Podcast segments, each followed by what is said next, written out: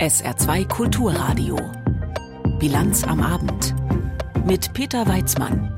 Schwere Überschwemmungen nach der teilweisen Zerstörung eines Damms nahe Kherson beschäftigen uns heute Abend, wenn wir in die Ukraine schauen. Außerdem geht es um eine Verhaftung und eine Durchsuchung im Fall Jeboa und um die vielleicht letzte Protestrunde gegen die Rentenreform in Frankreich. Herzlich willkommen. Es ist eine Katastrophe für die Menschen, die ohnehin unter dem Krieg in ihrer Heimat zu leiden hatten. Nun drohen sie in den Wassermassen alles zu verlieren. Nach der Zerstörung des Kachowka-Staudamms im von russischen Truppen kontrollierten Teil der südukrainischen Region Cherson sind es große Wassermassen, die unkontrolliert ausströmen. Das Wasservolumen dieses Stausees beträgt rund 18 Milliarden Kubikmeter Wasser. Das ist mehr als ein Drittel des Bodensees. Jetzt müssen auf Menschen, jetzt müssen Menschen vor dem Tod durch diese Wassermassen gerettet werden. Andrea Bier berichtet. Nach wie vor strömt das reißende Wasser des Dnipro durch den zerstörten Kachowka-Staudamm. Rund 1400 Menschen wurden bisher auf der rechten Uferseite des Dnipro evakuiert, das unter ukrainischer Kontrolle ist. Über Straßen oder mit Booten. Der Beschuss der Region Cherson durch die russische Armee gehe trotz der Lage und der Evakuierungen weiter. Zwei Polizisten seien verletzt, ein Mensch getötet worden, hieß es aus dem Innenministerium. Rund 50 Polizeiteams sind nach Angaben des Innenministeriums im Einsatz. Auch Psychologen sind vor Ort, sowie mobile Kläranlagen und Aufbereitungsanlagen für Trinkwasser. Mindestens 24 Orte und Dörfer seien bereits überflutet, so Innenminister Ihor Klemenko. Auch Viktor aus Cherson ist betroffen. Innerhalb der nächsten fünf Stunden erreicht der Wasserstand einen kritischen Wert. Die Evakuierung der Menschen gefährdeter Gebiete hat begonnen. Rettungsdienst, Polizei, Militär, alle sind vor Ort im Einsatz. Bitte packen Sie Ihre Dokumente und wichtige Gegenstände ein. Ich wende mich auch an die Bewohner des linken Ufers. Bitte tun Sie alles, um sich zu schützen und Ihr Leben zu retten. Verlassen Sie den Gefahrenbereich sofort. Die Situation ist im Moment unübersichtlich und deswegen schwanken auch die Angaben. Der ukrainische Katastrophenschutz teilte am Nachmittag mit, bisher seien 13 Orte mit insgesamt 260 Häusern überflutet worden. Der ukrainische Präsident Volodymyr Zelensky machte die russischen Invasoren für die Zerstörung des Staudamms verantwortlich. Diese hätten in der Nacht den Staudamm gesprengt und der Kachowka-Stausee sei einer der größten Stauseen in der Ukraine. Ukraine. Vor dem russischen Angriff hätten mindestens 100.000 Menschen in diesen Gebieten gewohnt. Zehntausende seien immer noch dort, so Zelensky. Der Kachowka-Stausee war eine Trinkwasserquelle für Millionen von Menschen. Stellen Sie sich vor, dass dieser Stausee für Städte, in denen Zehntausende und Hunderttausende Leben eine Wasserquelle war, auch für die Landwirtschaft und für die landwirtschaftliche Produktion eines riesigen Gebietes, das jetzt ohne Bewässerung ist. Es ist schwer abzuschätzen, welche Folgen das für die Umwelt haben wird. Russland hat eine Bombe mit massiven Umweltschäden gezündet. Das ist ein echter Ökozid. Alle Dienste sind im Einsatz, die Menschen retten können, aber nur in dem von uns kontrollierten Gebiet. Am Staudamm befindet sich das Wasserkraftwerk Kachowka, das seit November vergangenen Jahres keinen Strom mehr erzeugt. Der Maschinenraum habe etwa 450 Tonnen technisches Heizöl enthalten und 150 Tonnen davon seien in den Fluss Dnipro geflossen. Das Ganze würde sich nun mit großer Geschwindigkeit flussabwärts bewegen in Richtung Cherson. Dort erlebte Nadja den heutigen Tag. Wir gehen jetzt zu unserer Tochter. Der Pier ist bereits überflutet, das Boot auch. Mein Mann war noch zwei Stunden lang dort. Der Hydropark ist überflutet und alle Menschen sind jetzt hier. Das Wasser kommt sicher auch bald zu uns. Ich habe gehört, dass die höchste Welle voraussichtlich drei bis vier Meter betragen kann. Andrea Beer hat aus der Ukraine berichtet. Wie die Ukraine vermuten auch mehrere westliche Staaten Russland hinter der Zerstörung des Staudamms. Bundeskanzler Scholz scheint da jedenfalls wenig Zweifel zu haben. Kai Clement. Der Bundeskanzler sieht in der Sprengung eines Staudamms im russisch besetzten Teil der Ukraine eine gezielte Aktion Russlands. Damit, so Olaf Scholz in der Sendung RTL Direkt Spezial, wolle Russland die militärische Offensive der Ukraine stoppen. Wörtlich sagt er, das sei bei allem, was man annehmen kann, eine Aggression der russischen Seite. Einen solchen Angriff habe die Bundesregierung lange befürchtet. Er habe schlimme Folgen für alle im Umfeld des Staudamms. Scholz spricht von einer neuen Dimension des Krieges. Ähnlich hatte er sich schon zuvor beim WDR Europaforum geäußert. Dort erklärte er, die Zerstörung passe in ein Muster. Scholz verwies auf die vielen Verbrechen russischer Soldaten in der Ukraine und auf eine Kriegsführung immer auch gegen zivile Ziele. Er bekräftigte, die Ukraine so lange unterstützen zu wollen, wie das nötig sei. Außenministerin Annalena Baerbock hat schriftlich erklärt, mit dem Kachowka-Damm werde ein ziviler Staudamm in der Nähe eines Kernkraftwerks als Kriegswaffe missbraucht. Für diese menschengemachte Umweltkatastrophe gebe es nur einen Verantwortlichen, so Baerbock weiter, den verbrecherischen Angriffskrieg Russlands auf die Ukraine. Auch das Außenministerium in Warschau spricht von einem Akt russischer Barbarei, der EU-Außenbeauftragte Borrell von einer neuen Dimension russischer Gräueltaten. Im Kreml weist man die Verantwortung allerdings von sich. Vor Ort, in den von Russland besetzten Gebieten, wächst derweil ebenfalls die Zerstörung. Stefan Lag. Die von Moskau eingesetzten Behörden haben für den Bezirk Novakachowka den Notstand ausgerufen. Die gleichnamige Stadt des Bezirks steht unter Wasser. Über 600 Häuser wurden nach Angaben russischer Rettungsdienste überflutet. Durch die Zerstörung des Staudamms fließen gewaltige Wassermassen in den Bereich des unteren Flusslaufs im Gebiet Cherson, das zum Teil von Russland besetzt ist. Dort sollen jetzt drei Bezirke evakuiert werden. Der Staudamm und das dazugehörige Wasserkraftwerk sind von Russland besetzt. Kreml-Sprecher Dmitri Peskov wies die Anschuldigung aus Kiew, für die Zerstörung des Staudamms verantwortlich zu sein, in scharfer Form zurück. Wir weisen das ganz entschieden zurück. Wir erklären offiziell, dass es sich hier eindeutig um eine vorsätzliche Sabotage von ukrainischer Seite handelt. Sie wurde auf Befehl des Kiewer Regimes geplant und durchgeführt. Das Kiewer Regime trägt die volle Verantwortung für alle Folgen. Das russische Ermittlungskomitee leitete ein Strafverfahren wegen eines Terrorakts ein. Kreml-Sprecher Peskov sagte, Präsident Putin würde über die weitere Entwicklung vom Verteidigungsministerium und von anderen Diensten permanent auf dem Laufenden gehalten. Und Peskov beschuldigte die Ukraine, es auf die Wasserversorgung der Krim abgesehen zu haben. Darüber hinaus ist klar, dass diese Sabotage auch das Ziel hatte, der Krim das Wasser zu entziehen. Der Wasserstand im Stausee sinkt und dementsprechend wird die Versorgung des Krimkanals stark reduziert. Aber offenbar hängt diese Sabotage auch damit zusammen, dass die ukrainischen Streitkräfte nach dem Start groß angelegter Offensivoperationen vor zwei Tagen ihre Ziele nun nicht erreichen. Diese Offensivoperationen sind im Keim erstickt worden. Der Nordkrim-Kanal, über den Wasser auf die 2014 von Russland annektierte Halbinsel geleitet wird, wird aus dem Novakachowka-Stausee gespeist. Weiter flussaufwärts befindet sich das größte AKW Europas, Saporizhia.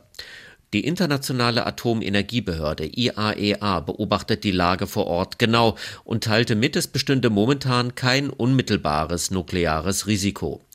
Die UN-Atomaufsicht geht davon aus, dass für die Kühlung des AKW ausreichend Wasser aus anderen Quellen als dem Kachowkaja Stausee zur Verfügung steht. Dafür müsse aber ein Kühlbecken beim AKW unbedingt intakt bleiben. IAEA-Chef Rafael Grossi appellierte an beide Kriegsparteien, dieses Kühlbecken unbedingt zu verschonen. Es ist das Dauerstreitthema in der EU, der Umgang mit Flüchtlingen. Seit Jahren streitet man beispielsweise über Verteilquoten. Die spielen auch wieder eine Rolle beim Treffen der EU-Innenminister an diesem Donnerstag. Da geht es aber auch um die Frage, ob es Vorprüfungen von Asylanträgen schon an den EU-Außengrenzen geben soll. Die Bundesregierung zeigt sich dafür offen und äußert die Sorge, dass ohne eine solche Regelung das kontrollfreie Reisen im Schengen-Raum in Gefahr geraten könnte. Der Kanzler hofft jedenfalls, dass es diese Woche eine Einigung auf ein gemeinsames Vorgehen gibt. Björn Darke. Olaf Scholz gibt sich optimistisch. Zunächst mal sind wir so weit, wie wir noch nie waren. Der Bundeskanzler verweist beim WDR Europaforum darauf, was die EU in der Asylpolitik schon erreicht hat. Zwei wichtige Bausteine der Asylreform sind bereits beschlossen. Regeln zur Registrierung und Überprüfung der Flüchtlinge an den Außengrenzen. Scholz wundert sich darüber, dass 80 Prozent der Asylantragsteller in Deutschland noch nicht registriert sind.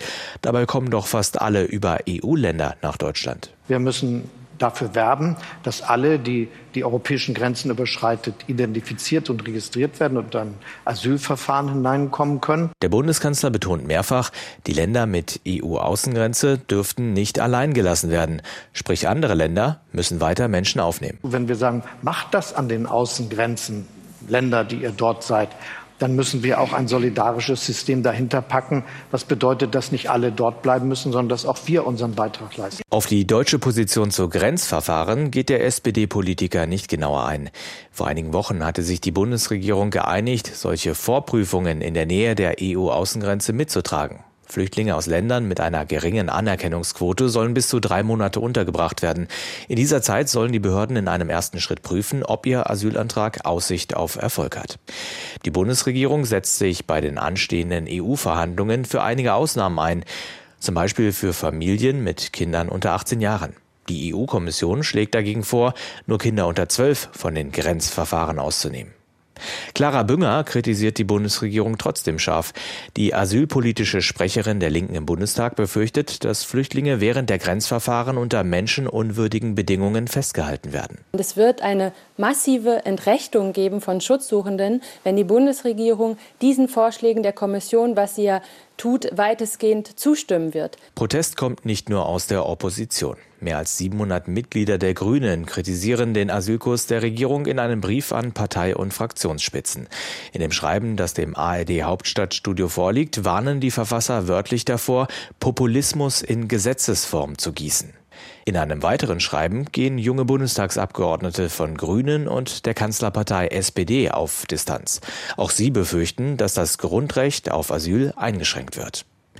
Ursula von der Leyen weist solche Kritik zurück. Die Präsidentin der EU-Kommission betont beim WDR Europaforum, dass die Asylreform für schnelle, faire und einheitliche Verfahren sorgen soll. Flüchtlinge würden dann überall an den Außengrenzen gleich behandelt. Wir alle wissen, wie schwierig das ist und ich hoffe sehr, dass am Donnerstag es einen Schritt nach vorne gibt mit der Entscheidung des Rats der Minister. Noch laufen die Gespräche im Hintergrund. Ob übermorgen in Luxemburg ein Durchbruch gelingt, ist völlig offen. Der Kanzler wirbt dafür, pragmatisch zu verhandeln. Der Dauerstreit um die Asylpolitik ist sicher nichts, womit man für die EU groß Werbung machen kann. Wie die Europäer die EU und ihre Politik sehen, das wird immer mal wieder abgefragt im Eurobarometer. Für diese Umfrage wurden im März diesmal mehr als 26.000 Personen befragt. Auch mit Blick auf die Europawahl im kommenden Jahr. Stefan Überbach. Das Interesse an der bevorstehenden Europawahl in einem Jahr scheint allmählich zu wachsen. Wäre die Wahl schon am nächsten Sonntag, würden sich laut der aktuellen Eurobarometer-Umfrage im Auftrag des EU-Parlaments rund zwei Drittel der Bürgerinnen und Bürger wahrscheinlich daran beteiligen. Das sind sechs Prozent mehr als 2018, ein Jahr vor der letzten Wahl. Grundsätzlich ist eine Mehrheit der Befragten an der Europawahl interessiert. 62 Prozent gaben an, in letzter Zeit vom EU-Parlament gehört zu haben. Als wichtige Themen, um die sich die europäischen Abgeordneten kümmern sollten, werden vor allem die Bekämpfung von Armut und sozialer Ausgrenzung, die öffentliche Gesundheit und der Klimawandel genannt. In Deutschland stehen Demokratie und Rechtsstaatlichkeit an erster Stelle. Die europäische Unterstützung für die Ukraine wird EU-weit positiv bewertet, vor allem in den Niederlanden, Schweden und Finnland. Am wenigsten zufrieden mit der Hilfe für das angegriffene Land sind die Menschen in Ungarn, der Slowakei, Griechenland und Bulgarien. Die Folgen des Ukraine-Kriegs und der Corona-Pandemie machen sich inzwischen verstärkt finanziell bemerkbar. Die Hälfte der EU-Bevölkerung gibt an, dass ihr Lebensstandard wegen der Krisen bereits gesunken sei und dass sie davon ausgeht, dass sich daran auf absehbare Zeit nichts ändert. Knapp 30 Prozent sehen aktuell noch keine Verschlechterung, rechnen damit aber im nächsten Jahr. Am größten sind die Sorgen im Süden und im Osten der Europäischen Union. Die EU-Mitgliedschaft ihres Landes halten sechs von zehn Befragten grundsätzlich für eine gute Sache. Allerdings gehen die Meinungen in den einzelnen Staaten weit auseinander. In Griechenland und der Slowakei liegt die Zustimmung mit 40 Prozent deutlich unter dem europäischen Schnitt, in Deutschland mit 67 Prozent knapp darüber. Sie hören die Bilanz am Abend auf SA2 Kulturradio. Gleich geht es bei uns unter anderem noch um den 14. Protesttag gegen die französische Rentenreform. Jetzt gibt es erstmal Meldungen vom Tage mit Sarah Sassou. Drei der bundesweit 30 Industrieanlagen mit dem höchsten CO2-Ausstoß befinden sich in Dillingen. Das geht aus einem WWF-Ranking hervor. Die Umweltschutzorganisation hat es heute veröffentlicht.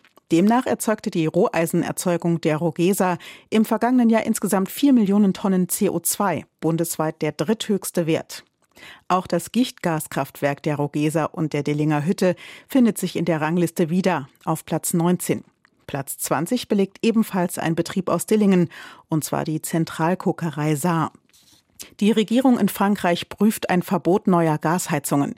Wie die Zeitung Le Parisien berichtet, berät das Energieministerium mit der Branche darüber. Laut Regierung in Paris soll es sich nicht um eine Pflicht zum Austausch von Gasheizungen handeln, sondern um eine fortschreitende Umstellung. Um die Klimaschutzverpflichtungen bis 2030 einzuhalten, will die Regierung erreichen, dass Öl- und Gasheizungen mehr und mehr durch Wärmepumpen ersetzt werden. In Neubauten sind Gasheizungen in Frankreich schon seit vergangenem Jahr verboten. Menschen aus der Ukraine, die Jobs in der EU angenommen haben, sind dafür offenbar oft überqualifiziert. Das hat der für Arbeit und soziale Gerechtigkeit zuständige EU-Kommissar Schmidt mitgeteilt. Sprachbarrieren, aber auch mangelnde Anerkennung von Qualifikationen führen seiner Aussage nach dazu, dass viele Menschen aus der Ukraine in der EU in Berufen arbeiteten, die unter ihrem Qualifikationsniveau liegen. Einem Bericht der EU-Kommission nach sind vor allem Frauen davon betroffen. Das saarländische Wirtschaftsministerium hat heute die Internetseite saarlandattractive.de gestartet. Das Portal soll dabei helfen, Fachkräfte zurück ins Saarland zu holen. Als Zielgruppe hat Wirtschaftsminister Barke Menschen genannt, die etwa als Studenten oder Auszubildende bereits einen Bezug zum Saarland hatten und dann ihre Karrieren in anderen Bundesländern suchten.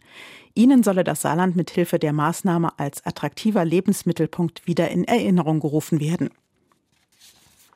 In St. Ingbert sollen Vereine künftig mehr für die Nutzung des Schwimmbads Blau bezahlen. Sie fürchten deshalb um ihre Existenz.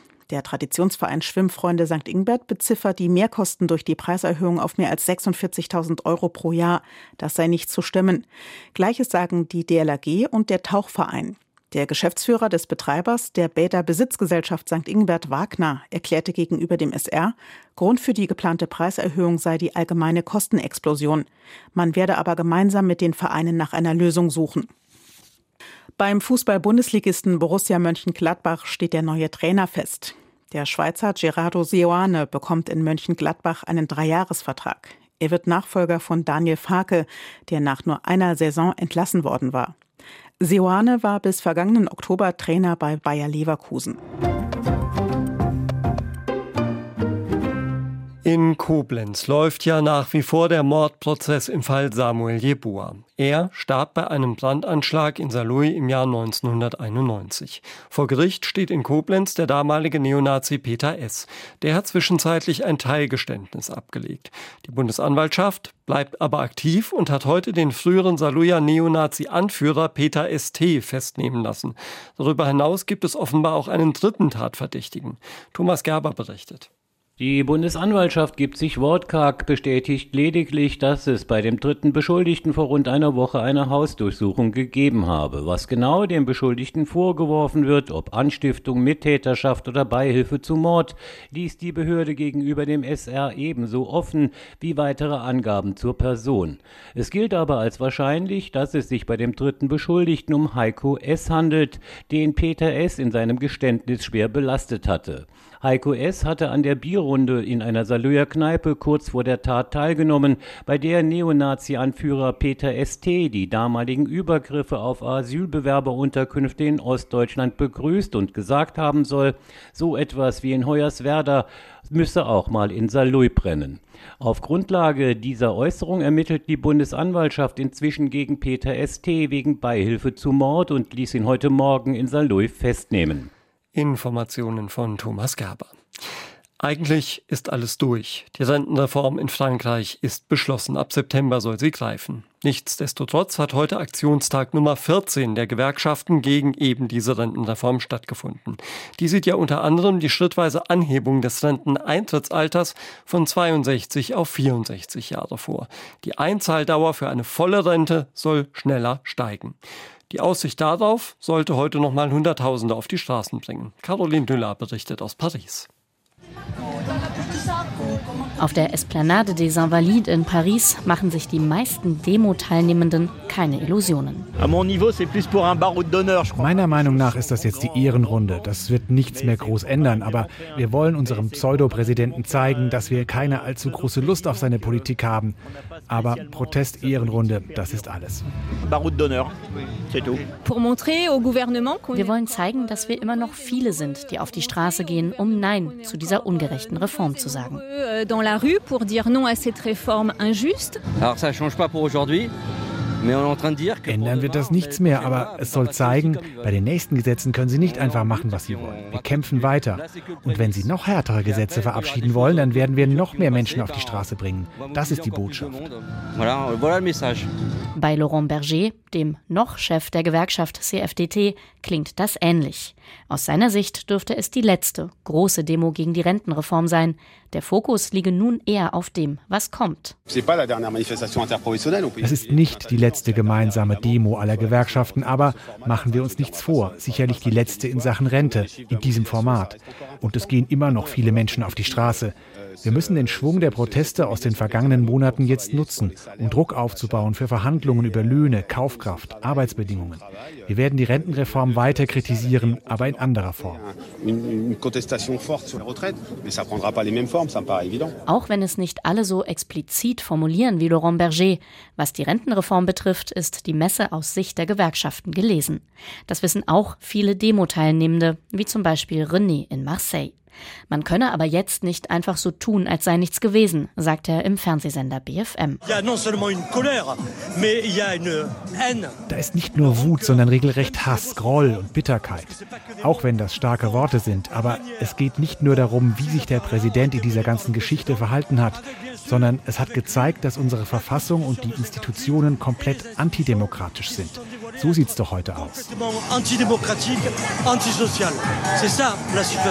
Im Parlament ist das Lager von Präsident Emmanuel Macron zwar stärkste Kraft, hat aber keine absolute Mehrheit. Die Regierung sah sich deshalb gezwungen, alles auszureizen, was die Verfassung hergibt, um die Reform durchs Parlament zu bringen. Viele halten das für bedenklich, so auch Charles de Courson, Abgeordneter der Fraktion Liot im Parlament. Manchmal macht es schon stutzig, wie viele Bestimmungen in der Verfassung es gibt, die der Regierung beachtliche Macht geben, auch wenn diese Regierung parlamentarisch in der Minderheit ist. Indem die Regierung so handelt, geht sie ein großes politisches Risiko ein.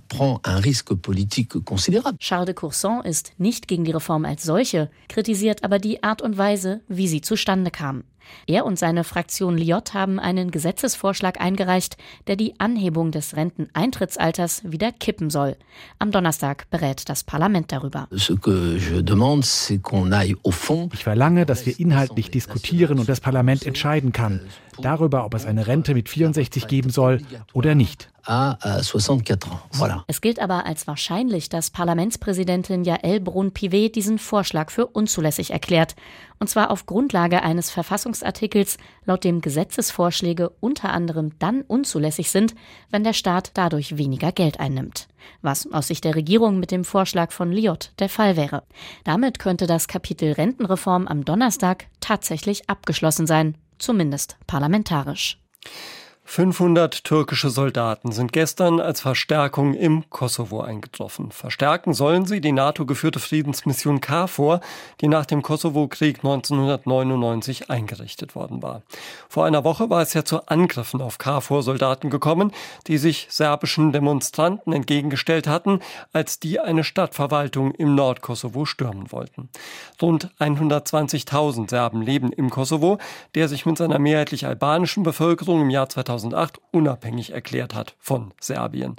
Nach der Gewalteskalation vergangene Woche versuchen die EU und die USA in dieser Woche Serbien und Kosovo an den Verhandlungstisch zu bringen. Silke Hane.